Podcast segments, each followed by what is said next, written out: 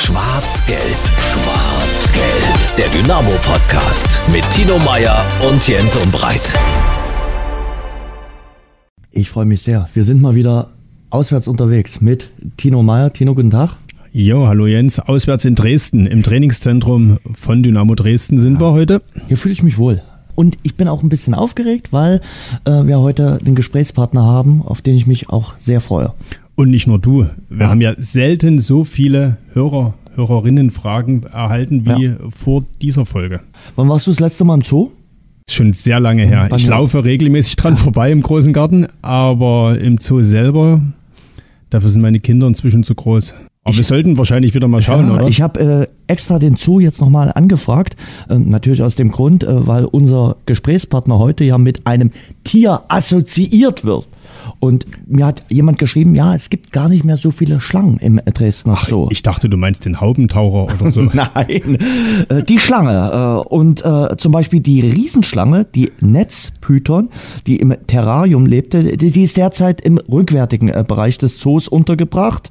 Und die anderen kleineren Schlangen, die im Terrarium unterwegs waren, das Terrarium wurde letzten November geschlossen, die wurden an andere Halter abgegeben. Aber es leben noch weitere Schlangen wie die Königspython, die Schmucknatter, Schnattern und die Abgottschlange im Bereich für Zooführung und Zooschule. Ich möchte jetzt keine Bilder von Schmucknattern und Abgottschlangen bekommen. Ich habe eine Schlangenphobie, eine leichte Schlangenphobie und bei der Gelegenheit kann ich kurz nochmal die Geschichte erzählen.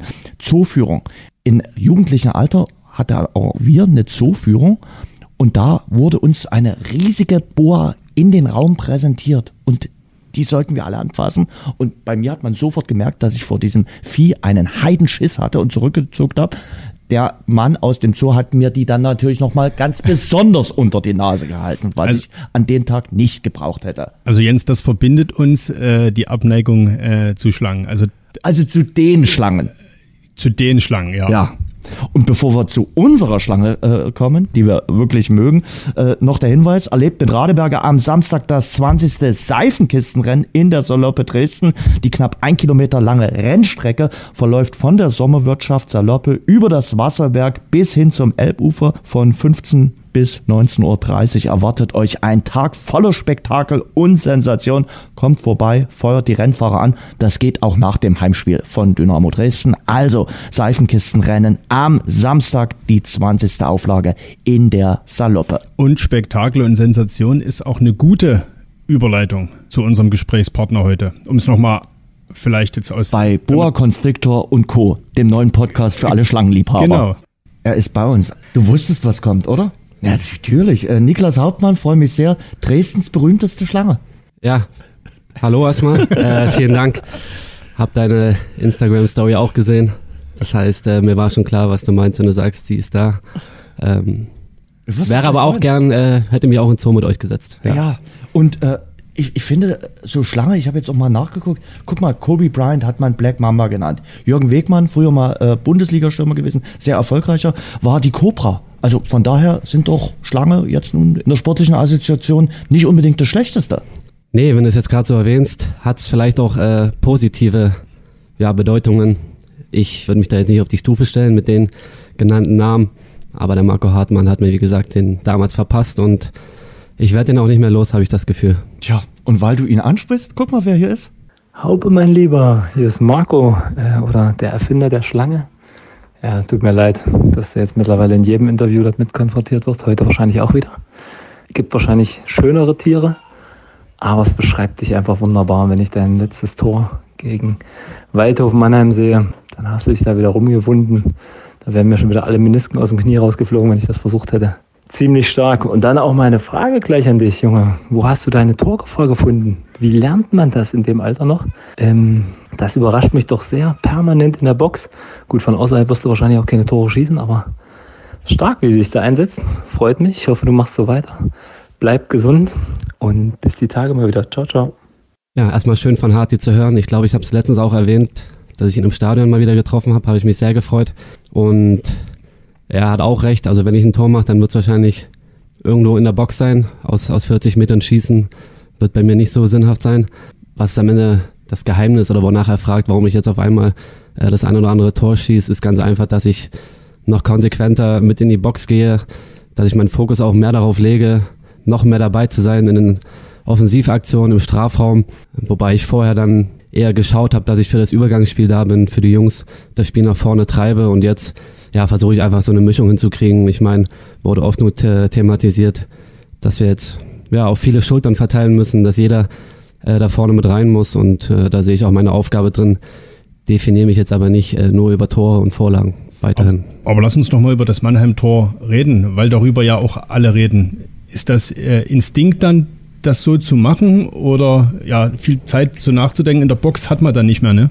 Nee, also da ist nichts mit Nachdenken, das, das ist nur Instinkt. Mich hatten auch ein, zwei Kumpels gefragt, äh, worüber man dann nachdenkt in dem Moment. Ich habe dann nur gesagt, da denkst du an gar nichts, sondern du kriegst den Ball und dann alles andere ist, ist Intuition, nimmst ihn mit. Hab ihn dann natürlich direkt gut abgeschlossen. Rundum einfach eine ziemlich gelungene Aktion, glaube ich, die, die wahrscheinlich auch nicht immer funktioniert, aber ja, in der Box, du hast gesagt, da, da denkst du nicht mehr viel nach, sondern mach's einfach. Aber hast für dich dann auch, dir war auch sofort klar, das ist ein besonderes Tor, was man wahrscheinlich nicht alle Tage macht. Das ist jetzt nicht reingewursteltes, sondern das war in sich schon formvollendet. Ja, der, der ganze Ablauf hat sich, hat sich flüssig angefühlt. Ja, am Ende des Tages war es 2-0. Das war mein Gedanke, als wir zur Mittellinie zurückgelaufen sind. Ob es dann schön ist oder nicht. Ja, wahrscheinlich war es für mich ein schönes Tor, weil ich auch nicht so sehr viele bisher geschossen habe. Um äh, Marco Hartmann nochmal abzurunden, der gesagt hat, mit den Fernschüssen, das ist eher nicht so. Du hast von 40 Metern gesprochen, es würden ja auch 25 oder 20 reichen, das wäre ja auch außerhalb. Warum geht das nicht? Man denkt ja, wenn man in der dritten Liga, zweite Liga, wenn man Profispieler ist, ihr müsst alles können. Ja, ehrlichweise probiere ich es auch nicht sehr häufig. Wir hatten da Jungs letzte Saison mit dem Ahmed Aslan, der, der auch gerne aus der zweiten Reihe geschossen hat. Deswegen sage ich, äh, wir haben Jungs in der Mannschaft, die das können. Und denen äh, sollte man das auch überlassen. Ich schließe jetzt nicht aus, dass ich dann auch mal probiere, aus 20, 30 Metern zu schießen. Äh, die Frage ist immer nach der Wahrscheinlichkeit oder gibt es eine bessere Lösung, um, um vors Tor zu kommen? Also wäre der Pass vorm Strafraum zu Paul Will dann besser. Der hat, glaube ich, einen ordentlich straffen Schuss. Ja, zum Beispiel. Paul Will, dem will ich sowieso immer den Ball zuspielen, weil er damit umgehen kann. Und der hat ja auch, glaube ich, gegen Ingolstadt ein sehr, sehr schönes Tor geschossen letzte Saison. Und jetzt gegen Dortmund hat es ja auch fast wieder aus der zweiten Reihe geklappt. Äh, ihm würde ich da den Ball auf jeden Fall überlassen. Man muss ja wirklich sagen, eigene Bilanz liest sich bislang richtig ordentlich, oder? Vier Spiele, zwei Tore, eine Vorlage, nur eine gelbe Karte. Ich weiß gar nicht, ob du von unserer Wette gehört hast. Ich habe äh, gesagt äh, neulich, dass du mehr Tore erzielen wirst als gelbe Karten äh, bekommen nachdem äh, wir uns ja so ein bisschen angegegelt haben, nach dem Auftaktspiel. Äh, mutig, mutig von dir auf jeden Fall. Ja. Und wir haben den Wetteinsatz noch nicht Wir haben den Wetteinsatz. Das wollte ich gerade nachfragen, was der Wetteinsatz Aber ist. Aber ich habe voll auf dich gesetzt. Wie gesagt, Gott großes Vertrauen in Niklas Hartmann. Dankeschön, das wird mir jetzt auf jeden Fall einen Push geben für die Woche. Das hoffe ich. Und äh, ich hoffe natürlich sehr, dass ich dich nicht enttäuschen werde. Ja, ich, da, ich, und bislang sieht's gut aus. Äh, bislang sieht's gut aus. Aber mal so die erste Zwischenbilanz kannst auch persönlich zufrieden sein. Gleich sprechen wir auch über das Team, was natürlich äh, über allem steht. Das hast du auch gerade gesagt, als du über das Mannheim-Tor gesprochen hast. Wichtig war das 2 zu 0. Aber man spielt ja auch, damit es einem persönlich ganz gut geht. Ja, natürlich. Also die persönliche Bilanz jetzt nach vier Spielen ist, ist gut. Ähm, das habe ich mir auch vorgenommen, ehrlicherweise, vor der Saison mehr, mehr Scorer zu haben. Habe es aber auch gerade schon gesagt, ich definiere mich nicht nur darüber und ein paar Leute sind jetzt schon auf mich zugekommen und meinten, boah, Haupe, jetzt, jetzt bist du da und jetzt, jetzt klappt's. Und ich dachte mir, na, das letzte halbe Jahr war jetzt auch nicht so verkehrt und habe ich auch meinen Beitrag geleistet, der vielleicht nicht unwichtiger war. Ähm, am Ende des Tages schauen die Leute dann größtenteils auf Tore und Vorlagen.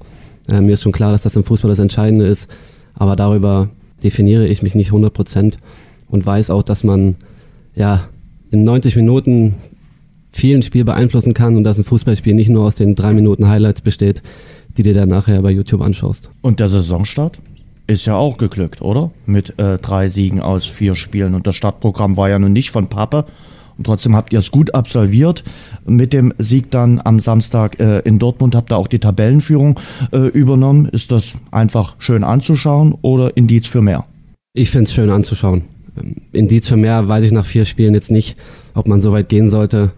Ja, da sollten wir alle schön auf dem Teppich bleiben. Ich gebe zu, dass ich die Tabelle dann gesehen habe und es ist schon ein gutes Gefühl nach vier Spielen, mehr aber auch nicht in meinen Augen. Und mhm. der Start war, war ordentlich, glaube ich. Auch die Leistungen waren ordentlich. Wir müssen noch stabiler werden in den 90 Minuten, noch konstanter in unserem Spiel. Und dann, glaube ich, ähm, sind wir auf einem guten Weg. Und man sieht beim Blick auf die Tabelle, dass es Tatsache stimmt, dass in dieser dritten Liga jeder jeden schlagen kann, oder? Das die Ergebnisse zeigen das jetzt gefühlt jeden Spieltag schon, ne? Das klingt immer so platt und ihr wollt das dann auch nicht hören, wenn wir das dann nach dem Spiel sagen. Aber es ist ja einfach so. Ich meine, es hat, glaube ich, keine Mannschaft jedes Spiel gewonnen. Jede Mannschaft hat irgendwo mindestens gestrauchelt. Und das zeigt, dass diese Liga genauso wie im letzten Jahr ja, unberechenbar ist. Ähm, wer hier anfängt zu tippen auf die dritte Liga, der, der wird wahrscheinlich nicht viel Erfolg haben, weil du kannst es, kannst es schwer voraussagen. Und ja, außer Elversberg letzte Saison war das ja auch so, dass jede Mannschaft ihre Problemchen hatte, ihre guten Phasen. Und ähm, ich hoffe, dass wir dieses Jahr eine lange gute Phase auf die Beine stellen können. Und der VfL Lübeck zum Beispiel, der ja irgendwo als Abstiegskandidat Nummer eins getippt wurde, wenn wir gerade beim Tippen der dritten Liga sind. Da spielt dein Bruder. Die sind auch richtig gut gestartet und haben auch schon für die eine oder andere Überraschung gesorgt. Wie seid ihr da im Kontakt miteinander?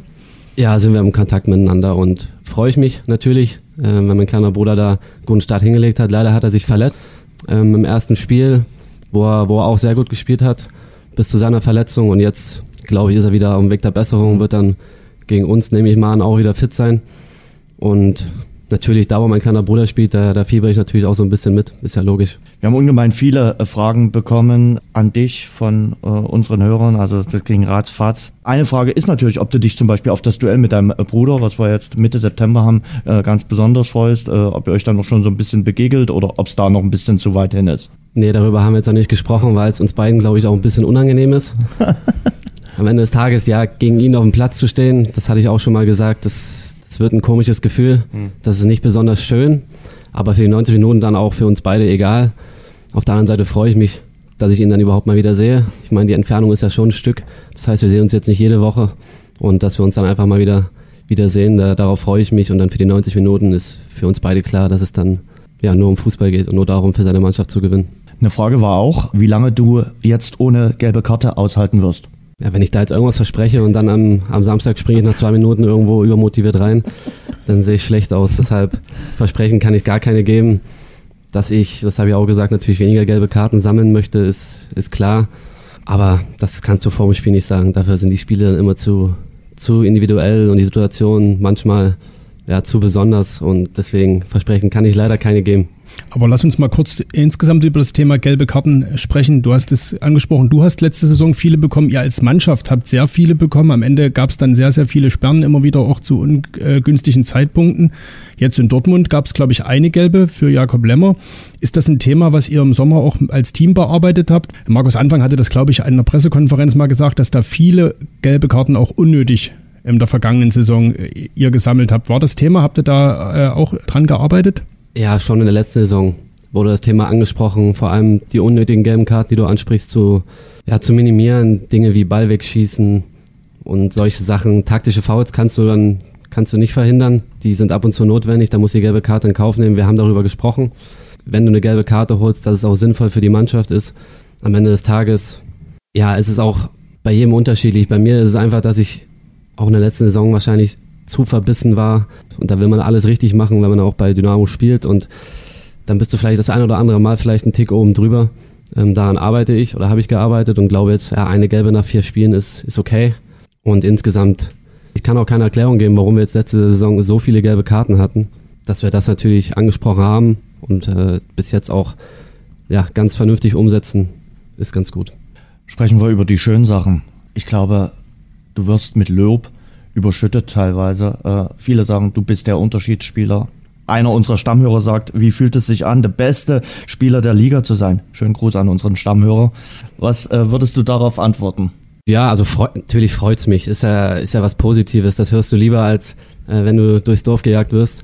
Ähm, ich krieg's ja auch jedes Mal regelmäßig von Paul Will zu hören, in der Kabine und so weiter und so fort. Und ich nehm's dann, ich nehm's dann eher mit Humor.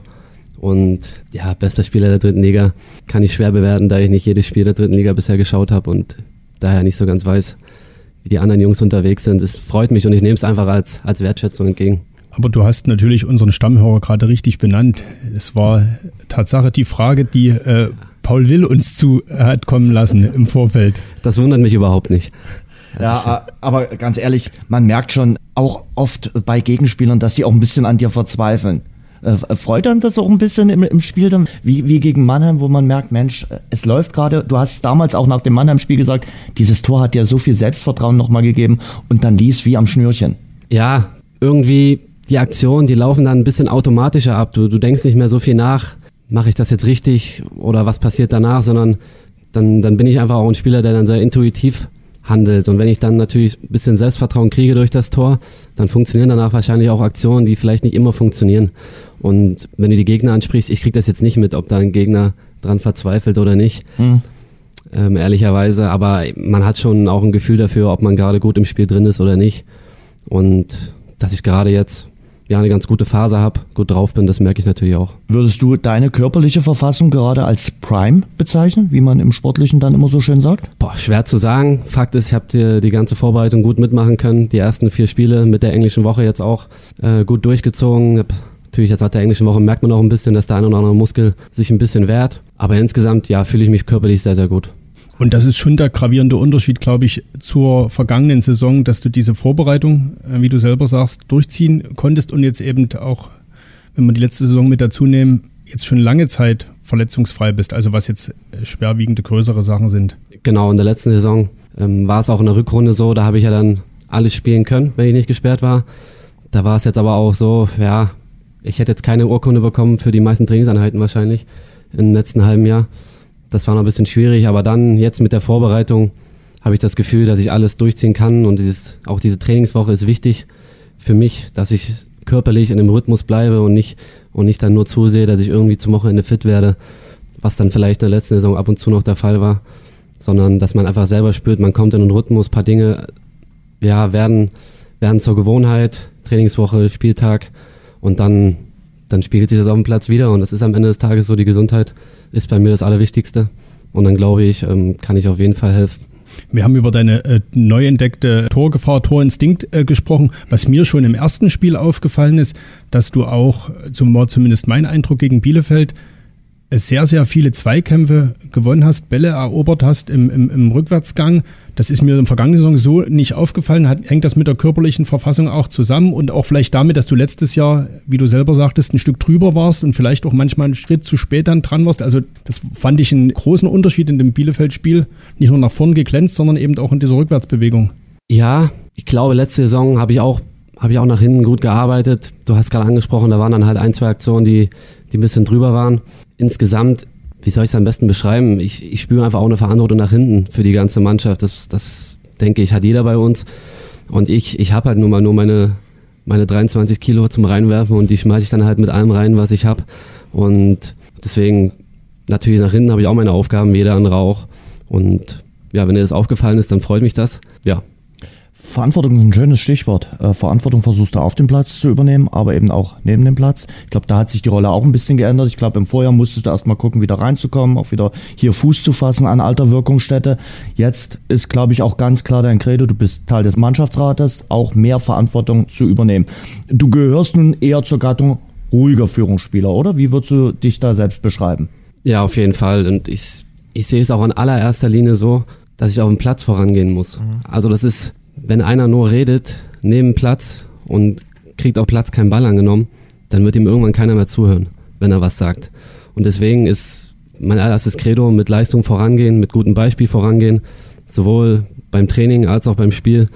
Und dann danach kannst du schauen, ob du Einfluss nehmen kannst, wenn Dinge nicht funktionieren. Du hast angesprochen, ich bin im Mannschaftsrat mit drin. Und am Ende des Tages bin ich nun mal nicht der, der Lautsprecher, der dann erstmal äh, irgendwo rumbrüllt und äh, sich groß macht, sondern ich schaue mir, schau mir Dinge an. Wenn mir was auffällt, dann, dann bringe ich es an. Und ansonsten versuche ich einfach auf dem Platz voranzugehen. Siehst du da einen Unterschied im Mannschaftsgefüge im Vergleich zur vergangenen Saison? Das ist immer ein bisschen schwer zu vergleichen, finde ich. Also rein sportlich gesehen haben wir natürlich, haben wir natürlich auch Qualität äh, mit Amor Aslan und äh, Chris Conte und so weiter und so fort verloren. Ich glaube aber, dass wir sehr gute Jungs dazu gewonnen haben, sowohl sportlich und vor allem ähm, habe ich letzte Woche mit Stefan drüber geredet, dass wir auch, auch menschlich äh, super Neuzugänge haben, die, die sehr gut reinpassen bei, bei uns. Und ich glaube, dass sich das ganz gut ergänzt. Das muss immer sportlich gut passen und im besten Fall dann auch menschlich und das Gefühl habe ich bei unserer Truppe absolut. Das wird auch äh, gerne gefragt von den Leuten außerhalb, die stecken nicht drin und äh, die erleben natürlich nicht, wie so eine Profimannschaft funktioniert. Das kriegt man manchmal mit, wenn man eine Doku sieht. Aber ansonsten glaubt vielleicht der eine oder andere immer noch an dieses Sepp Herberger Zitat, elf Freunde müsste sein. Das gibt's schon lange nicht mehr. Ähm, und deshalb auch die Frage, die gestellt wurde, wie siehst du dein Team? Mehr als Familie oder mehr als Arbeitskollegen? Das ist eine sehr gute Frage. Ja, also am Ende des Tages, es sind nicht nur Arbeitskollegen. Das wäre, glaube ich, ein bisschen, bisschen zu wenig. Familie ist mir dann vielleicht auch ein Stück zu weit. Mhm. Ende des Tages, dieses Fußballgeschäft ist so schnelllebig. Du bist jetzt in der Mannschaft, dann in einem Jahr kann es sein, zehn Spieler verlassen die Mannschaft oder du musst wieder eine neue Mannschaft finden. Das heißt, du baust schon gute Bindungen auf mit Jungs ähm, über das Jahr, aber es ist alles, ja, ich würde mal sagen, relativ oberflächlich. Das ist jetzt, ähm, zumindest in meinem Fall, ich kann nur für mich sprechen, mag Jungs geben, bei denen das anders ist. Über all die Jahre gesehen, würde ich vielleicht sagen, gibt es vielleicht drei bis vier Jungs, mit denen ich wirklich immer wieder und sehr häufig in Austausch bin, wo ich sage, okay, das ist eine Geschichte, die, die hält länger. Ansonsten ist das dann eher so, so eine Zweckgemeinschaft, würde ich sagen, zum Teil. Und man versteht sich gut. Mir ist es auch wichtig, dass ich mich mit den Jungs gut verstehe, dass ich einen guten Draht zu den Jungs habe. Ähm, habe keine Lust auf Stress oder mit irgendjemandem da im Clinch zu liegen. Aber von wirklicher, echter Freundschaft zu sprechen, äh, das ist dann zum größten Teil schwer, weil es dafür einfach viel zu schnelllebig ist und du von einem Ort zum anderen gehst teilweise und deine Teamkollegen genau das gleiche haben und dann finde ich, ist es schwer, da wirklich echte tiefe Freundschaften aufzubauen. Aber es ist möglich, bloß nicht sehr häufig. Weil Freunde sind ja die, die du nachts um drei anrufen kannst, sagen kannst, ich habe ein großes Problem, hilf mir mal bitte. Das sind dann die, die echten Freunde. Und klar, so viele Bekanntschaften gibt's natürlich im Fußballgeschäft, glaube ich, hunderte und äh, von denen du gerade erzählt hast. Genau, du kennst ja viele Jungs, du hast auch mit vielen Jungs einen sehr guten Draht, schätzt die Jungs. Wie gesagt, ich würde sagen, in meinen ganzen Jahren, die ich jetzt dabei bin, sind es vielleicht drei bis vier mhm. Jungs, wo ich sage, da ist man wirklich, wirklich eng verbunden miteinander. Und ansonsten ja, ist dann der Freundeskreis außerhalb des Fußballs bei mir. Eine besondere Beziehung oder besondere Verbindung wird ja zu Amo Arslan nachgesagt. Ihr habt das zumindest letzte Saison auch immer mal anklingen lassen. Hörerfrage, wie sehr vermisst du Amo? Ja, ich, natürlich vermisse ich ihn. Äh, Im Hotelzimmer waren wir dann auch immer bei Auswärtsspielen zusammen. Da muss ich sagen, das ist immer ein schmaler Grad bei ihm. Teilweise bin ich auch froh, ein bisschen Ruhe hier am Trainingsgelände. Ähm, er war dann auch gerne mal für den einen oder anderen Streich oder für den, für den blöden Spruch auf jeden Fall bekannt hier. Aber klar fehlt der Amo hier. Er hat einfach eine unglaublich positive Art. Ähm, haben einfach viel Dinge zusammen erlebt auf dem Platz, äh, damals auch in Kiel und dann auch neben Platz immer wieder zusammen Dinge unternommen und klar, er fehlt hier sportlich und menschlich. Und äh, seinen Platz bei Auswärtsspielen im Zimmer hat jetzt Tom Zimmerschied übernommen. Zumindest war es im Trainingslager so oder hat sich das jetzt geändert? Ist so geblieben. Ich habe jetzt den, den Zimmer mit mir auf dem Zimmer ist, ist okay. Wir kommen da ist zurecht. jetzt komplett ruhig im Zimmer, denn Tom Zimmerschied fällt jetzt nicht so auf äh, praktisch als Lautsprecher. Er wirkt fast noch leiser als du. Also da ist wahrscheinlich oh. absolut Ruhe. Oder oh, täuscht oh, da der äußere Eindruck? Da habt ihr nicht den echten Tom Zimmerschied kennengelernt. also auch ein Junge mit, ja, mit einer humorigen Art, würde ich sagen. Äh, mit dem kannst du auch gut Spaß haben. Ende des Tages, ja, im Trainingslager war jetzt nicht viel los. Da bist du eigentlich nur mit dir selbst beschäftigt und gehst ins Bett. Aber insgesamt kommen wir gut miteinander zurecht. Also da kann ich mich nicht beschweren. Habt ihr mal über Niklas Kreuzer gesprochen, über sein Schicksal, äh, was natürlich ganz Fußball-Deutschland bewegt? Ja, natürlich war das ein Thema, weil wir auch noch viele Jungs hier haben, die, die mit, dem, mit dem Kreuz zu tun hatten. Und ja, ist natürlich sehr, sehr traurig, wenn du sowas hörst beim, beim Kreuz, den, den ich so in Erinnerung habe, der unglaublich positiv hier immer war, unglaublich offene Art. Mit dem konntest du nur gut zurechtkommen und dass, dass wir ihm nur das Beste wünschen, ist, glaube ich, vollkommen logisch und habe ihm auch eine Nachricht geschrieben und ich glaube, dass er da gut durchkommen wird. Hoffen wir alle. Drücken ihm ganz fest äh, die Daumen. Was viel gefragt wird, ist die 27. Also ich mag ja die 27, also äh, Rückennummer 27, bei mir auch öfters äh, gebucht. Äh, was hat's äh, damit auf sich äh, bei dir? Gibt's da eine persönliche Geschichte? Warum die 27? Vielleicht kannst du ein bisschen was darüber erzählen. Ja, also ehrlicherweise war die 36 vorher immer meine Nummer. Ja egal wo ich gespielt habe, als ich hierher kam, hatte die dann schon Max Kulke. Und ja, da die Nummer belegt war, musste ich natürlich dann ausweichen. Und da war gar nicht mehr so viel übrig, glaube ich. Und dann habe ich die 27 genommen. Einfach, ja, weil ich am 27.06. Äh, geboren bin. Also keine große Geschichte. Und das Thema mit der Rücknummer ist für mich auch ehrlicherweise nicht, nicht sonderlich interessant oder von großer Bedeutung. Ich habe die 27 genommen mhm. und bin zufrieden damit. Und habe jetzt auch nicht irgendwie Ansprüche, eine andere Nummer zu kriegen, das ist mir relativ, relativ egal. Für dich ist die Nummer egal. Bei Fans ist das ja hm. nicht so der Fall. Wenn die ein Trikot kaufen, wird ja gezielt eine Rückennummer beziehungsweise auch ein Name ausgesucht. Nun sieht man immer mehr Fans auch mit einer 27 und Hauptmann draufstehen. Wie ist das für dich, wenn man das so, so wahrnimmt, äh, dass man da praktisch auch nicht nur die Fans äh, den Namen rufen, sondern eben auch bewusst sich bei den 20, 25 Profis, die ihr seid, sich eben die 27 aussuchen oder auch nicht den eigenen Namen, das gibt es ja inzwischen auch immer häufiger, sondern bewusst Hauptmann 27 hinten sich drauf drucken lassen. Ja, ist cool. Äh, ist einfach schön zu sehen. Und ich selbst im Stadion, ich sehe das ja nicht. Wenn im Stadion äh, Leute mein Trikot tragen, dann meine Eltern oder Freunde, wenn die das sehen, dann, dann machen sie mal unauffällig ein Foto und schicken es mir. Und dann freue ich mich natürlich, weil es ist, ist was Besonderes, wenn du siehst, dass Leute ja deine Nummer und deinen Namen auf dem Rücken tragen. Das, das macht schon was mit einem, kann ich auf jeden Fall sagen. Und weiß ich sehr zu schätzen, wenn Leute mich dann praktisch äh, auf ihr Trikot draufnehmen. Und bei dir selber, wie war's? Äh, es ist jetzt fast ein Jahr her. 31. August 2022 wurde der Deal perfekt gemacht. Deine Rückkehr von äh, Köln nach Dresden. Damals hast du gesagt, ich habe richtig Bock und äh, Lust drauf, hier Verantwortung zu übernehmen, wieder vor dieser Kulisse aufzulaufen. Erzähl mal, wie war es dann beim ersten Mal wieder in diesem Stadion, in deinem Stadion, im schwarz-gelben Trikot aufzulaufen, im richtigen Trikot? Da muss man dazu sagen, das ging alles dann sehr, sehr flott. Ich glaube, am Mittwoch vor dem hm. Dortmund-Spiel war die medizinische Untersuchung. Dann bin ich, glaube ich, dann irgendwann nachts aus Köln losgefahren, habe gefühlte drei Stunden geschlafen, war hier zur medizinischen Untersuchung, danach hierher, direkt trainiert. Dann war noch ein, zwei Tage Training, dann war schon das erste Spiel gegen Dortmund. Das heißt, ich, das ging unglaublich schnell. Ich hatte dann nicht, nicht wirklich Zeit, das zu genießen oder das zu reflektieren, sondern ich war direkt, okay, jetzt geht's los und jetzt musst du abliefern.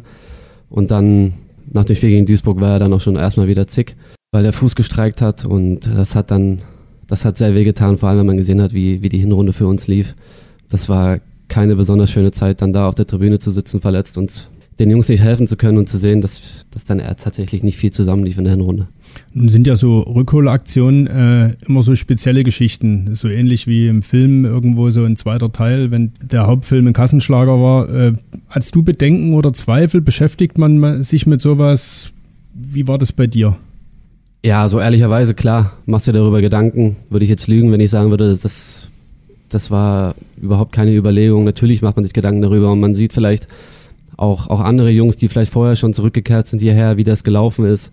Aber am Ende des Tages, ja, hat's überwogen, hat die Lust überwogen, wieder, wieder hier zu sein und dafür zu sorgen, dass Dynamo wieder in andere Gefilde kommt, was die Liga angeht. Und kann ich dir sagen, hat, hat eine Rolle gespielt, hat man sich Gedanken darüber gemacht und auch gesprochen mit, mit Leuten, denen man da vertraut. Und am Ende des Tages hat aber einfach, ja, die Lust überwogen, wieder hier zu sein, bei der Familie zu sein und hier mit anzupacken. Das ist ja immer so, dass Fans und auch wir, wir Medienöffentlichkeit den Spieler, in dem Fall dich, daran messen, an der ersten Zeit hier in Dresden. Wie viel äh, oder ist der Niklas Hauptmann von damals mit dem von heute überhaupt noch vergleichbar? Ich glaube, rein von der spielerischen Art vielleicht ein bisschen. Ähm, ansonsten ist es ja vollkommen logisch, ähm, nicht weil ich jetzt besonders viel erlebt habe, sondern man entwickelt sich ja einfach weiter. Das ist ja, äh, damals war ich 19, 20, glaube ich, jetzt bin ich mittlerweile 27, du, du bist da natürlich anders. Mhm. Und wie sieht's mit der Erwartungshaltung von außen aus? Die ehrlicherweise, die macht mir von außen nicht wirklich viel aus. Ganz einfach aus dem Grund, weil, weil ich selbst von mir am allermeisten erwarte. Und dass das ist, was mich vielleicht am ehesten noch behindert, ist meine, meine eigene Erwartungshaltung an mich selbst und den Druck, den ich mir selber mache. Das heißt, von außen, ja, man, man kriegt das so ein bisschen mit, dass natürlich dann die Erwartungshaltung da ist und vielleicht einige Leute auch ein bisschen skeptisch sind. Aber am Ende des Tages, ja, wie gesagt, geht's geht's nur darum, dass ich mich selbst auf mich konzentriere, mich nicht zu viel Druck mache, weil das ist dann so ein bisschen mein Problem, dass ich vielleicht zu verbissen teilweise bin und da muss ich mich noch ein bisschen lockerer machen, was aber schon mittlerweile ganz gut klappt. Also ist die Frage von uns Journalisten, ob äh, vor besonderen Spielen, ob ihr da Druck verspürt oder ob der Druck jetzt steigt aufgrund des Tabellenplatzes, ist eigentlich Quatsch, weil zumindest für dich selber, weil du sagst, ich mache mir eigentlich selber genug Druck, egal ob ich Erster bin oder Fünfter bin, ob ich drei Tore oder sieben gelbe Karten habe, den Druck mache ich mir immer am meisten. Genau, also ich kann ja jetzt wie gesagt nur für mich sprechen. Mhm. Deswegen ist, ist das für mich relativ zweitrangig, was, was dann drumherum vielleicht gesagt oder gedacht wird weil ich genau weiß, was ich vorhab, was ich, was ich hier erreichen will und was ich von mir selbst erwarte. Und wenn ich es nicht erfülle, dann bin ich der Erste, der, der sauer auf sich selbst ist, der enttäuscht ist. Und deshalb, ja, ich, ich spüre keinen keinen Druck von außen, sondern eher es ist, ist Verantwortung, die ich spüre, weil ich weiß, ich spiele hier für Dynamo Dresden und meine Familie kommt hierher, meine Freunde. Und ich habe vielleicht vor, auch in der Zukunft in der Stadt weiterhin zu wohnen. Und dann will man es einfach gut machen. Man, man möchte nicht äh, dafür, dafür sorgen, dass, dass Leute eine schlechte Erinnerung behalten. Du bist jetzt 27. Wie nah bist du an dem Fußballer dran, der du sein willst? Ist da noch Luft nach oben? Klar, ist immer, ist es, glaube ich, nie ausgereizt, aber ist da, sind da noch wirklich Punkte, wo du sagst, nee, nee, hier ist schon richtig was, ohne dass du es vielleicht jetzt deinen Gegenspielern schon mit auf den Weg geben willst? Ich glaube, ein großer Punkt bei mir war immer die Torgefahr. Die wurde auch äh, häufig genug angesprochen und auch zu Recht. Da, wie gesagt, bin ich am, am Arbeiten, dass das besser wird. Seit den ersten Spielen ganz, ganz ordentlich aus. Ja, also wenn ich jetzt anfange aufzuzählen, wo noch Luft nach oben ist, werden wir heute nicht mehr fertig. Fakt ist eins, das will ich mir einfach nur beibehalten, in jedem Spiel alles reinzuschmeißen, was, was drin ist. Und das, das ist auch das, was ich von mir selbst erwarte. Alles reinhauen, klar, wenn man viel macht, dann macht man auch Fehler. Das heißt, bei mir funktioniert nicht alles, es klappt nicht alles. Aber ich möchte dann abends vor dem Spiegel stehen und sagen, okay, ich, ich habe hier alles reingehauen, was ging. Dass du an einzelnen Komponenten mit Ball, gegen Ball noch Dinge besser machen kannst, das, das steht außer Frage und äh, da arbeitet man ja auch jede Woche dran. Aber man muss schon sagen, äh, Fußballgene hast du schon gut mitbekommen. Also als der äh, liebe Gott die Fußballgene verstreut hat, ist die äh, Familie Hauptmann reich äh, beschenkt worden äh, dort oben oder ist hat zweimal angestanden. Ne? Dein Opa hat äh, Fußball gespielt, dein Papa sowieso, kennen wir alle, äh, hat Oberliga und äh, Bundesliga auch gekickt. Du, dein, deine Brüder haben alle. Also du kommst aus einer richtigen Fußballerfamilie. Also wenn ich jetzt böse wäre, würde ich sagen, können die Hauptmanns eigentlich nur Fußball spielen. Ja, also wenn du jetzt mich fragst, bei mir persönlich äh, kommt das wahrscheinlich sogar ganz gut hin. Nee, also klar wurde das einmal Und gibt es eigentlich auch ein anderes Thema bei euch? Oder, äh, ja, ja. ja. Ja, ja, also wenn wir am Essenstisch sitzen, gibt es andere Themen, ähm, die auch auf dem Plan stehen. Klar spielt Fußball eine große Rolle, mhm. logischerweise. Äh, sei es meine Mama, die sagt mittlerweile, ach, kommt heute ein gutes Fußballspiel abends, dann äh, können wir das schauen.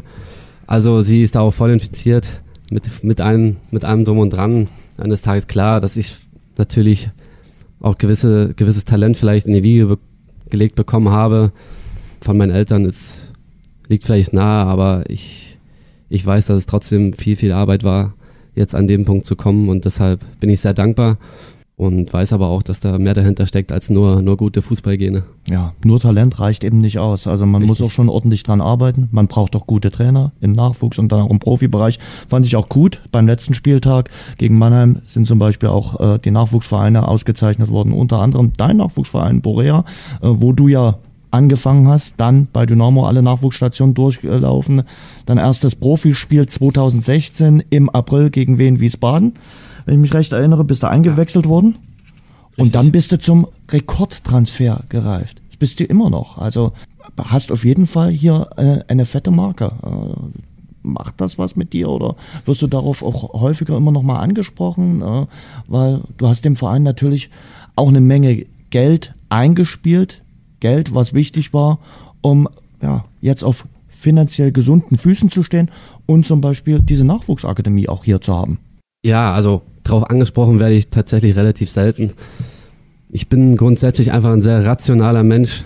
Das heißt, ich, ich versuche das alles richtig einzuordnen. Ich mhm. weiß schon, äh, ja, es ist die Rekordablöse gewesen. Und dann denke ich zurück, was für Spieler hier in diesem Verein gespielt haben, was die für Ablösen eingebracht hätten zur damaligen Zeit. Mhm. Ähm, deshalb versuche ich einfach, einfach das richtig einzuordnen für mich selbst. Es macht mich schon ein bisschen stolz, dass ich dem Verein finanziell dann äh, sowas, sowas einbringen konnte. Aber wie gesagt, ich, ich bin dann halt nicht so der absolut emotionale Typ, der jetzt durch die Decke springt und dann in Tränen ausbricht, sondern ich versuche das richtig einzuordnen. Ja, ist eine coole Geschichte insgesamt. Auch wenn du sagst, 2016 im ersten Pflichtspiel, ähm, was dann daraus gewachsen ist mit dem Aufstieg, wie ich mich dann hier praktisch reingearbeitet habe in diese Mannschaft. Reingeschlängelt. Reingeschlängelt. Kann man vielleicht auch sagen. Das ist schon cool, ja. Dann kam im Sommer der, der Wechsel äh, nach Köln. Ich weiß noch, die Augen haben natürlich gefunkelt. Es ging zurück in deine quasi Geburtsstadt, äh, geboren bist in Frechen, aber das ja. liegt bei Köln. Und Köln und Dynamo sind die beiden Vereine, die für dich was Besonderes äh, abbilden. Richtig. Ähm, bereust du diesen Wechsel nach Köln? Nein, bereue ich nicht. Du hast gerade angesprochen, Dynamo und Köln, das sind, das sind zwei besondere Vereine für mich. Ich bereue den Wechsel nicht. Klar, jetzt kann man natürlich sagen, das hat alles nicht so funktioniert, wie du es dir vielleicht vorgestellt hast. Äh, das ist schon richtig, aber zum damaligen Zeitpunkt mit allen Umständen, allen Dingen, war es, glaube ich, die richtige Entscheidung, es zu probieren. Und ähm, ja, dass im Leben da nicht immer alles funktioniert, so wie du es dir wünschst. Das ist vollkommen normal, wenn du halt auch mal ins Risiko gehst. Und für mich war das natürlich auch Familie, alle hier gelassen. Ich war allein in Köln die erste Zeit, bis dann mein großer Bruder nachkam. Und ich bin da nicht nach Köln gegangen und dachte so, jetzt, jetzt werde ich Champions League Spieler und werde Weltmeister, sondern man versucht das dann rational einzuschätzen. Ja, es ist eine Chance da. Klar, es kann, es kann auch schief gehen. Und ähm, am Ende des Tages hat es halt nicht super gut funktioniert, aber ich bereue es auf gar keinen Fall, ähm, weil es, wenn man das Sportliche wegnimmt, war es trotzdem eine coole Zeit in Köln. Habe ja da auch noch zwei zwei Kumpels aus dem Kindergarten damals, äh, mit denen ich dann da Zeit verbracht habe. Mein Bruder war da und ja, dass das Sportliche jetzt nicht so super lief, das weiß jeder und trotzdem bereue ich es nicht. Weil es vielleicht für die Persönlichkeitsentwicklung, für den Charakter eine gute Schule gewesen ist? Ja, definitiv. Und das Kölner Umfeld ist ja auch nochmal noch mal vielleicht ein Stück weit ein anderes. Und natürlich, es ist immer schwer dann zu sagen, was genau dann sich verändert hat, aber es ist klar, dass, dass du Erfahrungen sammelst, die du, die du irgendwann in deinem Leben wahrscheinlich gut gebrauchen kannst. Ähm, vielleicht über den Tellerrand hinaus mal geschaut hast und wie gesagt, das war damals jetzt keine super einfache Entscheidung, dass ich gesagt habe, ich gehe jetzt einfach mal nach Köln, weil es mir danach ist, sondern das war, war ein Prozess, ähm, wo man abgewegt hat, weil am Ende des Tages Dynamo ist mein Verein, ich habe die ganze Jugend hier durchlaufen, da so eine Entscheidung triffst du nicht von einem Tag auf den anderen. Und ja. Das By the way, äh, den 10. November 2018 hätten wir nicht gebraucht, damals in Köln. Also dieses 1 zu 8, das war furchtbar. Ich kann mich dunkel erinnern, ja. Das war zur, zur Karnevalszeit. Bist, glaube ich, eingewechselt worden. Ne? Ich habe jetzt nochmal nachgeguckt. Mhm, ich wurde eingewechselt, habe dann, glaube ich, noch ein Tor vorgelegt. und ja, nach dem Spiel habe ich die Jungs dann gesehen. Äh, Markus Schubert, ja. Leo war, glaube ich, auch dabei. Leo Marco Hartmann hat Tränen in Auge. Äh, also das war. Es war Wahnsinn. Das war so, so ein Spiel, wo, wo damals bei uns beim FC hat alles funktioniert an dem mhm. Tag. Da war jeder Schuss gefühlt ein Treffer und bei Dynamo ging nichts. Besonders, weil die ganze Familie von mir war auch im Stadion. Ich glaube sogar ein, zwei Kumpels. Ähm, die haben dann noch ein, zwei Bierchen mehr getrunken ja. bei dem Ergebnis. Und also da braucht man, glaube ich, vier, fünf äh, mehr. Ja, ja, also da, das kriegst du gut weg auf jeden Fall. äh, nochmal auf deinen Wechsel zurückzukommen, rückblickend betrachtet ist es ja immer einfach. Ähm, ein Satz, der dazu immer fällt, war der Wechsel vielleicht zu früh oder geht so eine Tür eben auch nur genau einmal auf und man muss sie dann, man muss es machen oder nicht machen, aber man kann nicht einfach sagen, äh, kann ich mal noch ein Jahr in Dresden bleiben und fragt mich nächsten Sommer nochmal? Ja, das ist genau der Punkt, der halt schwierig ist. Du, du weißt es vorher nicht. Also nach der Saison 2016, 2017 in der zweiten Liga, die ja super lief, für die ganze Mannschaft, nur für mich, äh, da hat auch, haben auch ein paar Vereine angeklopft, wo ich dann gesagt habe, nee, das, das mache ich jetzt nicht, ich möchte gerne noch bei Dynamo bleiben.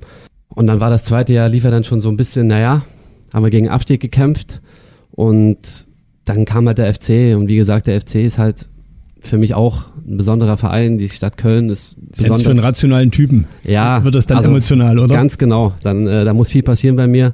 Aber war einfach besonders in dem Moment. Und jetzt kann man immer viel spekulieren, was wäre, wenn, äh, wenn ich da geblieben wäre. Ich finde es schwierig, weil es hätte auch in die Hose gehen können, wenn ich hier geblieben wäre, wenn ein Trainer kommt, der mit dir nicht so viel anfangen kann. Äh, das ist alles dann immer hypothetisch und viel hätte, hätte Fahrradkette. Und deswegen weiß ich gar nicht, ob man darüber noch so viel sprechen sollte oder ob das so viel Sinn macht, darüber zu sprechen, weil man es einfach nicht, nicht weiß. Ich habe die Entscheidung so getroffen und äh, stehe voll dazu, dass ich die Entscheidung damals so getroffen habe. Und wie gesagt, es hat nicht so funktioniert, wie es funktionieren sollte, aber ähm, alles okay. Wenn man sich äh, mit Marvin Stefaniak unterhält, der sagt das in etwa das gleiche wie du, dass er den Schritt damals, nämlich den Wechsel zum VfL Wolfsburg, machen musste. Als äh, Dynamo-Fan wird man halt nur nostalgisch, wenn man dann sieht, es hat bei den Jungs dann nicht geklappt. Ne? Deswegen auch die Frage, war es zu früh? Mensch, die hätten noch ein Jahr in Dresden bleiben sollen, zwei Jahre bleiben sollen, was in Dresden alles möglich gewesen wäre. Das war ja damals die Zeit noch äh, mit Uwe Neuhaus, wo man am Ende sagt, da war Dynamo vielleicht auf dem besten Weg in der jüngeren Vergangenheit, doch nochmal das Tor erste Bundesliga anzugreifen oder den Aufstieg anzugreifen. Man war ja, ja fast auf Augenhöhe mit Union Berlin damals. Also mhm. und guck mal, wo Union Berlin jetzt spielt. Ja, deswegen sage ich, also man, man kann darüber diskutieren und vielleicht wäre es auch hier äh, besser gelaufen, vielleicht aber auch nicht. Und das war einfach nach der guten Zweitligasaison, da haben wir ja kurzzeitig auch oben mal angeklopft gehabt. Dann sind natürlich uns auch ein paar Jungs schon direkt weggebrochen. Ähm, Akaki Gogia, Marvin Stefaniak, Kutsche. Da sind ein paar Jungs weg, die, die vorne ordentlich ordentlich Anteil daran hatten, dass wir so eine Saison gespielt haben. Ich glaube, da, da hätten wir fast in der Saison schon oben angeklopft, wird Stuttgart nach dem 3-0 nicht noch das 3-3 kassieren. Das ist immer schwer zu beurteilen. Klar, waren hier viele Jungs, die, die dann weggegangen sind und dann hat es vielleicht nicht so funktioniert. Das ist aber, glaube ich, etwas im Fußballgeschäft, was halt einfach, einfach normal ist. Ähm, wie gesagt, das erste Jahr in der zweiten Liga war super und dann gab es schon den ersten kleinen Bruch, was, was die Mannschaft anging. Am besten lief es dann in der Kölner Zeit eigentlich mit der Laie nach Kiel, oder? Da hat es eine richtig gute Saison. Da hätte der auch fast den Aufstieg äh, damals unter Ole Werner geschafft. Ja, das war unheimlich cooles Jahr, muss ich sagen, obwohl es in der Corona-Zeit war. Ja. Das heißt, ähm, ja, außerhalb vom, vom Fußball ist da nicht viel passiert. Das ist zum Teil unterirdisch, was ich da am, an der Playstation verbracht habe an Zeit.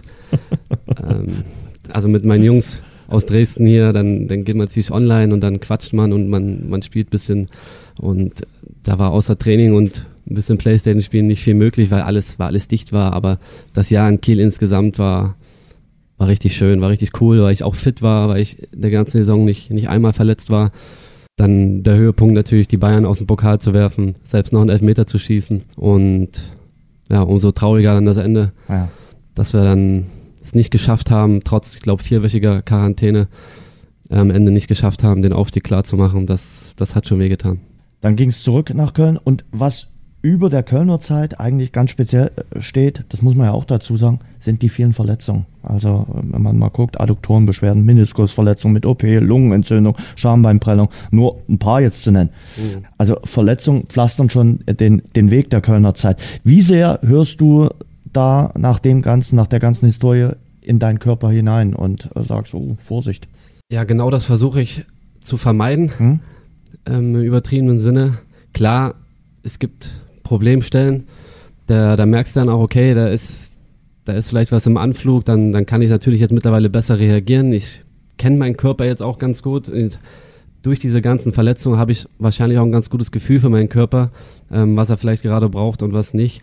Des Tages, du hast jetzt gerade schon die Aufzählung begonnen, da man noch ein bisschen weiterführen können wahrscheinlich. Ja. Ja, das, das tut weh, aber am Ende des Tages ist es halt, ist es halt etwas, was im Fußball dazugehört. Bei mir ist es dann leider einfach zu viel. Und wenn du dann über, über ein Niveau wie die erste Bundesliga sprichst, äh, wenn du da nicht bei 100 Prozent bist, dann ist es einfach schwer. Da, da kommst du mit 70, 80 Prozent äh, nicht, nicht besonders weit. Das ist einfach ein Niveau, wo du darauf angewiesen bist, dass dein Körper hundertprozentig funktioniert. Und das war leider nicht der Fall. Kannst du rückblickend äh, erklären, wie es zu der Vielzahl an Verletzungen kam? Muss man jede separat betrachten oder gibt es auch einen, irgendeinen roten Faden, wo du sagst, ja, äh, hier ist ein Grundproblem gewesen, das ist jetzt erkannt und oder hier weiß ich, dass mein Körper an der und der Stelle irgendwo sensibler reagiert als vielleicht an, bei anderen? Ja, also ihr könnt mir glauben, ich war bei unfassbar vielen Ärzten, Therapeuten, äh, die wahrscheinlich mit zu, mit zu den Besten gehören in ihrem, in ihrem Fach. Und dann, dann sagt dir der eine dies, der andere sagt dir jenes, daran liegt, da ist das Problem. Das ist dann immer schwer, schwer zu betrachten. Du sagst schon, es ist wahrscheinlich besser, die Verletzung einzeln, einzeln zu betrachten. Und äh, da grundsätzlich zu sagen, das oder das ist das Problem, glaube ich nicht, weil ich auch äh, dann einiges probiert habe von Ernährungsumstellung und so weiter und so fort. Dann, wie gesagt, in dem letzten Jahr in Köln, dann war ich, ich glaube, acht Monate raus am Ende des Tages wegen der, wegen der Geschichte. Und ja, dann bist du eigentlich nur froh, wenn du mal wieder gesund auf dem Platz stehen kannst. Was Radeberger alkoholfrei seinen besonderen Geschmack verleiht? Es ist der Kalister Aroma Hopfen, von dem wir extra für Radeberger alkoholfrei jedes Jahr mehr im Elbe-Saale-Gebiet anbauen lassen. Radeberger alkoholfrei. So großartig kann alkoholfrei schmecken. Du hast unter vielen prominenten Trainern äh, gearbeitet. Uwe Neuhaus, Ole Werner, Markus Gisdol, Steffen Baumgart und natürlich Markus Anfang. Gibt's so den Trainer, wo du sagst, oder vielleicht die Trainer? Ich kann mir schon vorstellen, Markus Anfang ist schon äh, eine spezielle Bindung, weil er auch maßgeblich mit dran beteiligt war, dass du wieder zurückgekommen äh, bist. Uwe Neuhaus hat dich auch hier maßgeblich gefördert. Ole Werner hast du jetzt gerade das Kieler Jahr auch schon erwähnt. Gibt's da so Trainer, die du herausheben würdest? Herausheben würde ich jetzt nicht. Klar ist, Uwe Neuhaus habe ich sehr, sehr viel zu verdanken, weil der mich am Ende des Tages oder der mir das Vertrauen geschenkt hat. Kann mich auch noch erinnern, in der zweiten Liga am ersten Spiel gegen Nürnberg habe ich mich warm gemacht und habe so gedacht, ja, okay, komm, da wirst du heute nicht mehr reinkommen bei 0-1 Rückstand. Und dann äh, hält irgendjemand mein Trikot hoch, glaube ich, und das war auch ein bisschen Schockstarre im ersten Moment. Äh, das heißt, ja, Uwe Neuhaus bin ich natürlich dankbar, wobei ich da in dem ersten Jahr auch äh, keine Rolle gespielt habe. Das heißt, ich musste mir da auch meinen mein Platz erkämpfen. Und grundsätzlich Ole Werner, Markus Anfang und Uwe Neuhaus sind halt Trainer, die, die Fußball spielen wollen mit ihren Mannschaften, die, die mit Ball eine Lösung haben wollen. Das ist halt heutzutage auch nicht mehr besonders verbreitet, eine Lösung mit dem Ball zu finden. dass dann viele Trainer gehen dann eher darauf, gut zu stehen oder einfach ein, Pressing spielen zu lassen und nur auf, ja, sagen wir mal, auf Kontern aus zu sein. Und das sind einfach drei Trainer, die die Lösung mit dem Ball haben wollen, was die kompliziertere Lösung ist. Und ja, deshalb fühle ich mich unter den Trainern am wohlsten, weil ich da auch am ehesten meine Rolle sehe und da auch am ehesten den Platz für mich sehe, zu helfen. Aber ist es vielleicht auch das, was du gerade jetzt hier im Verein jüngeren Spielern mitgeben kannst, wie einem Jonas Ömichen oder einem Toni Manson, Paul Lehmann? Ruhig bleiben, ihr kriegt ja auch eure Chancen, dass die vielleicht jetzt sagen, Mensch, ich will viel mehr spielen und so, dass äh, du gerade da aus eigener Erfahrung sprechen kannst. Ja, absolut. Der Jonas Ömichen sitzt auch in der Kabine neben mir.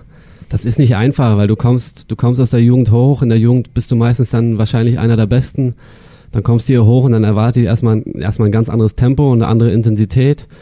Ich kann da nur von mir sprechen. In dem ersten Jahr war ich auch wieder teilweise verletzt, habe gar keine Rolle gespielt. Wenn die Jungs 11 gegen 11 gespielt haben, war ich der 23. und habe auf dem Nebenplatz mit Brano Arsenovic Torschuss gemacht. Äh, das war auch kein, das ist kein besonders schönes Gefühl. aus, aus 10, 20 oder 30 Metern Torschuss. aus siebeneinhalb Metern. Und das ist kein besonders schönes Gefühl. Und da geht es halt darum, den Biss zu haben, die Geduld zu haben, dran zu bleiben. Und das muss man den Jungs mitgeben und das müssen die Jungs auch äh, weiterhin machen, weil wenn du dann anfängst, dich zu ergeben und zu denken, ach Mann, jetzt, jetzt funktioniert es hier nicht, dann, dann wird es auch nicht klappen. Und deswegen ist es ganz wichtig, den Biss zu haben, dran zu bleiben und Geduld zu haben. Klassische Hörerfrage. Wer ist der beste Spieler, mit dem du bisher zusammengespielt hast? Du musst jetzt nicht Paul Will sagen. Du kannst jeden anderen Namen sagen. Das ist genau das Problem, dass dass ich mich gar nicht traue, mich äh, lobend über Paul Wild zu äußern, weil dann der Eindruck entstehen könnte, ich sag's ja nur, weil er mich damals hier erwähnt hat. Nee, dass ich von Paul viel halte, das ist, glaube ich, bekannt, das weiß er auch selber. Der beste Mitspieler wahrscheinlich war es dann im Gesamtpaket Jonas Hector. Hm. Kommen wir zu der Frage, die am häufigsten gestellt wurde. Kannst du dir denken, was es ist? Nein. Was würde äh, Niklas Hauptmann äh, für eine Musik auflegen, wenn er Kabinen-DJ wäre? Nein, ist es nicht, aber vielleicht ne, schieben wir die mal rein, dass du ein bisschen locker werden kannst. Gottes Willen. Gottes Willen. Was würde es denn da geben? Was würde denn DJ Haupe auflegen? Von allem etwas. Ich muss sagen, ich habe auch nicht diese Musikrichtung, bei der ich sage, boah, das höre ich jetzt in Dauerschleife. Ich, ich höre alles so ein bisschen. Ich höre auch gern mal Rap, ich höre gern äh, amerikanische Musik. Dann gibt's aber auch Sachen, oder Phasen, da höre ich dann gerne auch einfach mal 80er, 90er, weil okay. mich das irgendwie in der Kindheit auch geprägt hat, wenn der Papa in einem Auto die CD eingelegt hat und dann Phil Collins lief. Also es ist so von allem ein bisschen was. Und wenn man was zu feiern hat, dann geht auch mal äh, Malle-Musik. Das geht auch mal ganz gut in der Kabine nach dem Spiel. Also ich, ich würde wahrscheinlich von allem ein bisschen was spielen. Brauchst du Musik vorm Spiel, um in diesen Tunnel zu kommen? Man sieht ja äh, Fußballer vor dem Spiel, wenn sie aus dem Bus steigen, ganz häufig mit diesen Riesenkopfhörern auf dem Ohr. Nur weiß ich jetzt ehrlicherweise gar nicht, wie das bei dir ist. Ja, ab und zu im Bus setze ich auch die Kopfhörer auf. Hab da jetzt aber nicht so ein Ritual, wo ich sage, das, das muss ich haben vor dem Spiel, weil sonst fange ich an zu zittern auf dem Platz. Ähm, das nicht. Ich höre schon Musik vor dem Spiel, um mich einfach ein bisschen abzulenken. Und ja, wie gesagt, Musik ist okay. Für mich ist es jetzt nicht elementar. Wenn ich dann jetzt mal keine Musik vom Spiel höre, dann, dann weiß ich trotzdem, worum es geht und was meine Aufgabe auf dem Platz ist. Und von daher ist das, ist das bei mir jetzt keine Regel. Ich zitiere jetzt mal, ich nenne nur einige äh, Fragen, äh, die da uns gestellt wurden und sie haben alle denselben Inhalt. Wirst du deinen Vertrag bei Dynamo verlängern, egal wie die Saison ausgeht? Hoffentlich. Wann wird verlängert? Wann unterschreibt er seinen Rentenvertrag bei der SGD? Wann verlängert er bei Dynamo? Würdest du die nächste Saison bei Dynamo weiterspielen, egal wie es ausgeht? Bleibst du für immer bei Dynamo? Falls ja, hole ich mir dein Trikot. Und waren nur einige Auszüge. Ja, bei meinen Verletzungen, die du auch aufgezählt hast, wer weiß, ob das nicht jetzt schon mein Rentenvertrag hier war. ähm, Vielleicht ist die 27 ja auch das Indiz für 2027, für den nächsten Vertrag. Ja, kreativ bist du, Jens. nee, ich kann dazu nur sagen, dass... Ralf Becker, bitte übernehmen. richtig, richtig. Ich kann dazu relativ wenig sagen, weil es noch keine Gespräche gibt. Oh. Ähm, und wir jetzt auch am fünften Spieltag befinden. Und ja, ihr denkt jetzt wahrscheinlich, ich will ausweichen, aber Nein. Fakt ist, dass dass darüber noch nicht gesprochen wurde.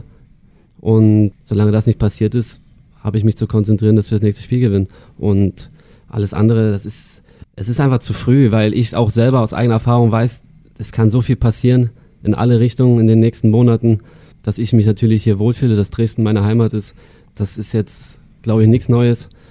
Und deshalb äh, würde ich sagen, abwarten. Den Nachsatz hat's gebraucht fürs gute Dynamo-Gefühl, oder? Dino. Aber Jens, ich merke schon, wir stellen immer die falschen Fragen. Wir fragen nach Druck, wir fragen, wann der Vertrag verlängert wird und den Fußballer kümmert es gar nicht. Niklas, was, sollen wir denn fragen? Was sollen wir denn nach dem Spiel fragen? Toni Groß hat ja mal den legendären Satz gesagt, ihr hattet 90 Minuten, oder du zu Nils Karben, ja, du hattest 90 Minuten Zeit, dir eine gute Frage zu überlegen. Und ich habe jetzt zunehmend in unserem Gespräch das Gefühl, wir stellen immer die falschen Fragen.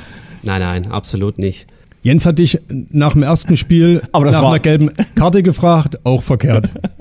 Nee, Nein, das war, ne- da hast du dich, glaube ich, nur drüber aufgeregt. Aber nett, also wirklich nett. Äh, Wir haben wirklich dann im, im, im Podcast drüber gesprochen, da gibt es Fußballer, äh, die reinkommen und die dich erstmal auch als, als Journalist zerlegen, weil sie sagen, was stellst du denn für eine Frage? Ich habe ja gerade ein Tor gemacht. Wir haben ja gerade 3 zu 1 gefra- äh, gewonnen und du fragst mich nach der gelben Karte. Aber es sollte wirklich eine Nein. andere Einstiegsfrage sein. So fragt dich jede Journalistin draußen äh, in der Mix schon, schon dreimal dasselbe und da dachte ich mal, wir wählen mal einen anderen Ansatz des Interview-Einstiegs. Nein, also auch wenn ich da vielleicht ein bisschen giftig reagiert habe, aber trotzdem mit einem Augenzwinkern, äh, fand ich den Einstieg gar nicht so verkehrt, muss ich sagen. Aber fragt ihr euch das manchmal? Mensch, äh, fragt doch mal was anderes. Oder äh, äh, sind euch manchmal die Fragen, wo ihr, du würdest die Augen vielleicht nicht verdrehen, weil du höflich erzogen bist, aber Ja, ehrlicherweise versuche ich auch immer so ein bisschen Verständnis in mein Gegenüber aufzubringen. Und deshalb, also, wenn ich jetzt bessere Fragen wüsste als ihr, dann, dann wäre ja auch was falsch. Deswegen, die Fragen, die ihr stellt, sind schon gut. Ich antworte dann vielleicht nicht immer so, wie ihr euch das wünscht.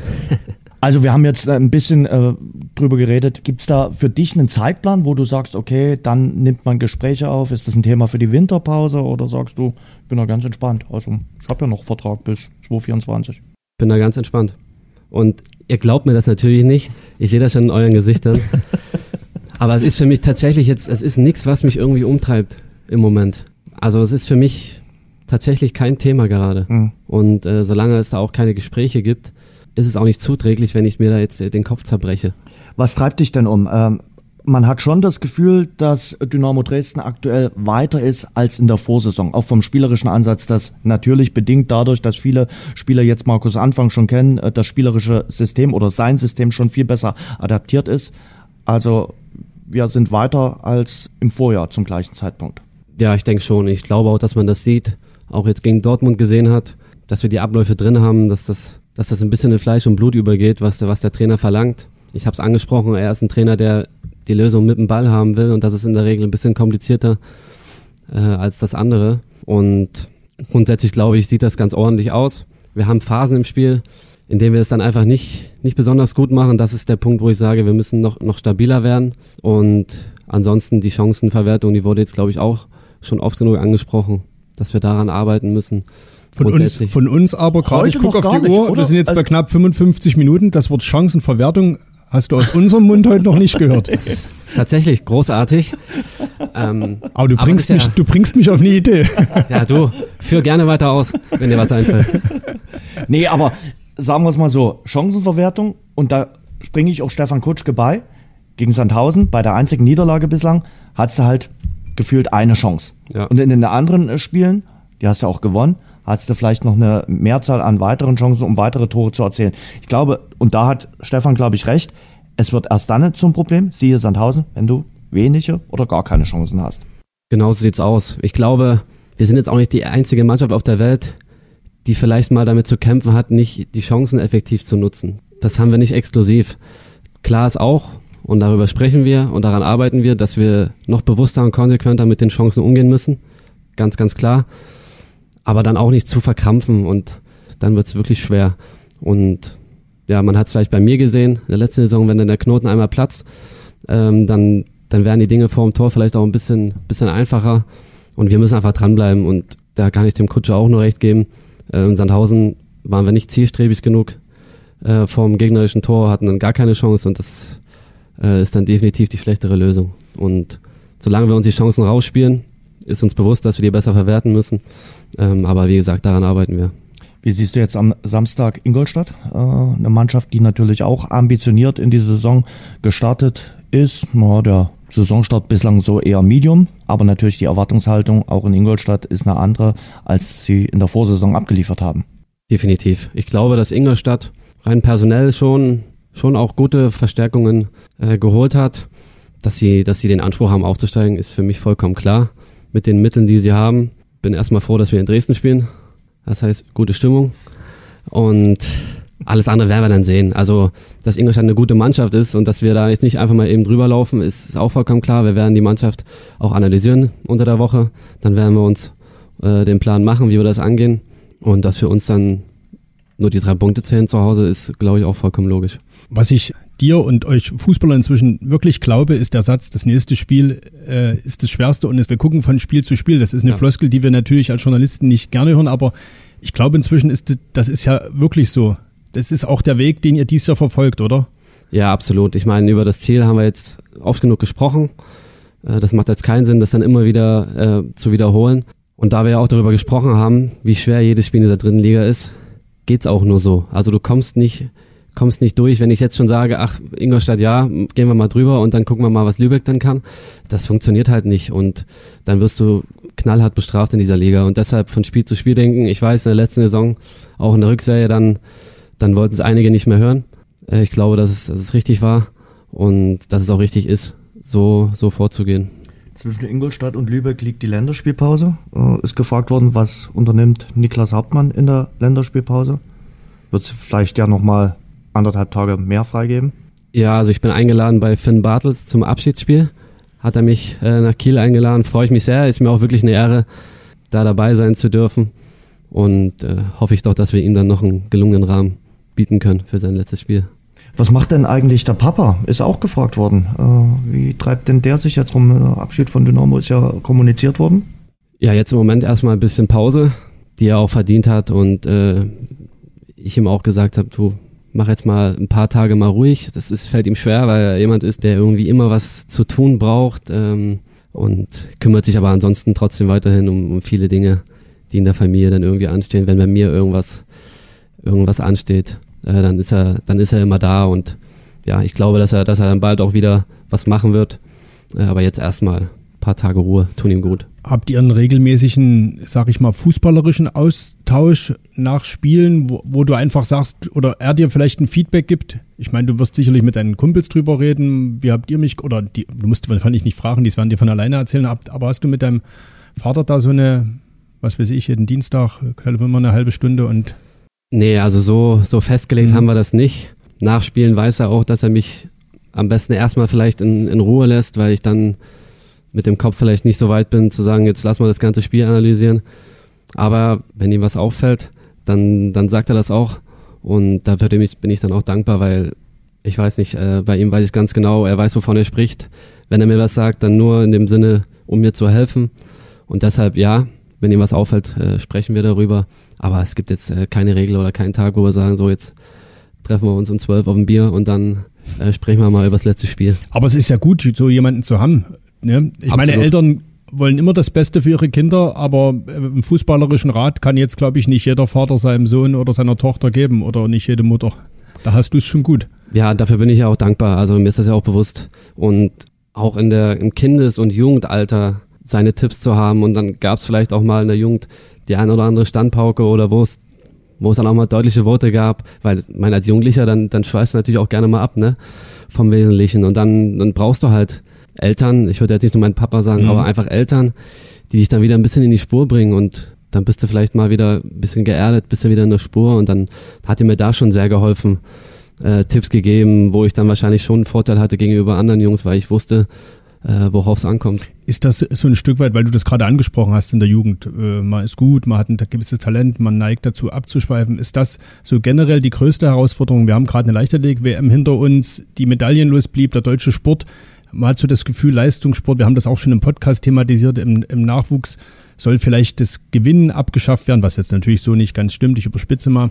Mhm. Aber es gibt ja viele Talente und viele gute Sportler und trotzdem scheint mir der Übergang von 16, 17, 18 bis in den Erwachsenenbereich, dass das vielleicht dann Tatsache die größte Herausforderung ist, einfach weil der jugendliche Sportler am Heranwachsen ist, aber eben auch die Umstellung. Du hast selber gesagt, ne, du kommst in den Männerbereich rein und dann ist plötzlich alles anders.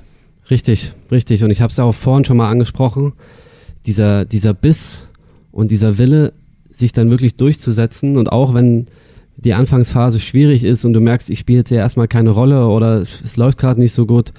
Und das, das fehlt dann vielleicht äh, manchmal äh, den Jungen, diesen Biss zu haben und diesen Willen zu haben, ich, ich setze mich hier durch und ich habe die Geduld, hier dran zu bleiben und ähm, in jedem Training einfach zu zeigen, ich möchte hier nicht verlieren. Und das fehlt vielleicht so teilweise, was ich aus meiner Erfahrung und aus meiner Sicht vielleicht so ein bisschen über die Jahre jetzt beobachtet habe, ähm, dass ich auch im Training, wenn eine Turnierform ist, möchte ich nicht verlieren. Und dann lasse ich es nicht über mich ergehen, sondern dann haue ich alles rein, was, was drinne ist. Und ähm, ja, so ein bisschen diese Geduld und dieser Biss und dieser Willen, das dann, das dann wirklich zu schaffen und sich durchzusetzen. Weiß nicht, daran hapert es dann vielleicht ab und zu. Was ich auf jeden Fall aus unserem Gespräch mitnehme, dass beides geht, dass man äh, ein, ein guter Leistungssportler sein kann und an der Playstation viel zockt. Weil man, man verkürzt ja die Jugend vielleicht momentan manchmal auch darauf, dass man sagt. Das war Corona. Ist, naja, aber man hat ja das Gefühl, es ist vielleicht immer manchmal noch so. Ich bleib lieber auf der Couch sitzen und zocke da und mache da mein E-Sport. Du ja, das, mittlerweile kannst du ja damit auch sehr viel Geld Das verdienen. stimmt. Ähm, ich hätte es daher nie geschafft, besonders gut war ich auch nie. Ähm, war dann bloß halt ein sehr guter Zeitvertreib und irgendwie auch einfach so ein bisschen was Soziales, ne? Seine Jungs hören, die halt 600 Kilometer entfernt sind, mit denen äh, ein bisschen Blödsinn quatschen, über den ganzen Abend gesehen. Äh, da haben wir viel Zeit, vielleicht zu viel Zeit damit verbracht, aber war einfach ein guter, guter Ausgleich, weil sonst war während Corona nicht viel los. Wer ist der Beste FIFA in der Kabine? Kann ich gar nicht sagen. zockt gar nicht. Also, Also äh, FIFA- wird, wird gar nicht mehr mitgenommen ins Trainingslager. Ihr spielt Pasch oder. Ein paar Jungs spielen Wizard, Okay. Da bin ich ehrlicherweise raus, weiß ich Okay. gar nicht, worum es da geht bei dem Spiel. Und äh, bei mir war es damals auch, wenn ich gezockt habe, war es eher COD. Mhm. Und wer bei uns der beste FIFA-Spieler ist, kann ich dir leider überhaupt nicht sagen. Also es ist vielleicht ein bisschen abhanden gekommen, aber die Playstation war auch bei mir jetzt nicht mit im Trainingslager, weil du hast einen Zimmerkollegen und dann willst du jetzt nicht den Playstation-Koffer auspacken und äh, da anfangen rumzuschreien mit, dem, mit den Kopfhörern auf. Das heißt, äh, dann nimmst du eher schon Rücksicht und lässt die Playstation dann zu Hause stehen. Oder schaut man einfach mal im Zoo vorbei und geht äh, bei den Schlangen vorbei und guckt sich die an. Niklas, äh, das war sehr, sehr angenehm mit dir. Du wirkst aufgeräumt, reflektiert, bist ein angenehmer Zeitgenosse. Macht Spaß mit dir zu sprechen. Äh, vielen Dank für deine Zeit. Vielen Dank, dass du bei uns im Podcast zu Gast war. Gerne wieder. Äh, Ich danke euch, hat Spaß gemacht. Und toi toi toi natürlich für die nächsten 34 Spiele, die noch ausstehen. mit wenig gelben Karten und vielen Toren. Und wir müssen den Ich- Wetteinsatz noch festlegen. Das Jens. machen wir, das machen wir. Ganz genau. Danke. Ciao, ciao. Tino, hat's dir gefallen? Ja, war ein sehr äh, gutes Gespräch, fand ich. Mhm. Sehr interessant. Ich habe Niklas Hauptmann auch noch nie so viel reden hören. Er ist ja eher der stille Typ, der kein Mikrofon scheut. Das will aber ich sagen. Er gibt ja auch nicht die einsilbigen Interviews. Äh, also ich habe neulich äh, auch jemanden erlebt bei einer anderen Sportart, äh, der nennt sich auch Kapitän, der hat mir nur einsilbige Interviews gegeben. Nee, nee, der äh, Niklas äh, sagt das, was gesagt werden muss, aber eben auch kein Wort darüber hinaus. Von daher war es sehr interessant, äh, ihm auch mal länger zuzuhören und auch mal die Gelegenheit zu haben, die dritte, vierte und siebte Frage zu stellen, was, Ja. was ja sonst eben eher nicht so die Gelegenheit dafür da ist. War sehr angenehm, hat Spaß gemacht. Und der Junge hat was im Köpfchen, hat eine gute Erziehung äh, genossen, das merkt man. Wollen wir hoffen, dass er jetzt auch weiter was im Füßchen hat, ne? um an unser Gespräch nochmal anzuknüpfen. Samstag gegen Ingolstadt. Wird es drauf ankommen, wird es auch wieder auf ihn ankommen. Wir arbeiten am Projekt Hashtag Haube 27. Genau. Ihr könnt euch anmelden weiter zur achten Mopo Herbstwanderung. Wandert mit Freunden und Fans am 10. September rund um Radeberg. Start und Ziel ist der Brauereihof der Radeberger Exportbierbrauerei. Euch erwarten atemberaubende Panoramablicke, wilde Natur in der Region. In und um Radeberg erlebt wunderschöne und abwechslungsreiche Rundwanderung auf drei verschiedenen ausgeschilderten Strecken. Mehr dazu unter mopo-herbstwanderung.de. Und garantiert schlangenfrei natürlich diese Wanderung. Davon gehe ich ganz, ganz fest aus. Wir hören uns nächste Woche wieder. Auch wieder mit einem Gast im Studio. Dann mit dem langjährigen Chef der Nachwuchsakademie von Dynamo Dresden. Genau, Jan Seifert wird unser Gesprächspartner Gast sein und da bin ich schon gespannt, Jens. Wir haben ja heute auch schon das eine oder andere äh, Thema gestreift ja. und da kann der Jan äh, sicherlich noch viel, viel detaillierter Auskunft ja. geben und einen anderen Blick reinbringen, als ihn zum Beispiel der Niklas hat. Ja, und wir werden natürlich auch ein bisschen über seine Karriere sprechen. Als Fußballer hat er einiges mitgemacht, einige großartige Spiele erlebt und natürlich dann auch vor allem über seine Zeit, du hast es jetzt gerade schon erwähnt, als Nachwuchschef bei der SGD. Bis dahin, eine gute Zeit und wir hören uns nächste Woche wieder. Bis dahin, tschüss. Schwarz-Gelb, der Dynamo-Podcast, ist eine Produktion von sächsische.de und Radio Dresden. Abonniert uns bei Spotify, Apple Podcasts und überall dort, wo es gute Podcasts gibt.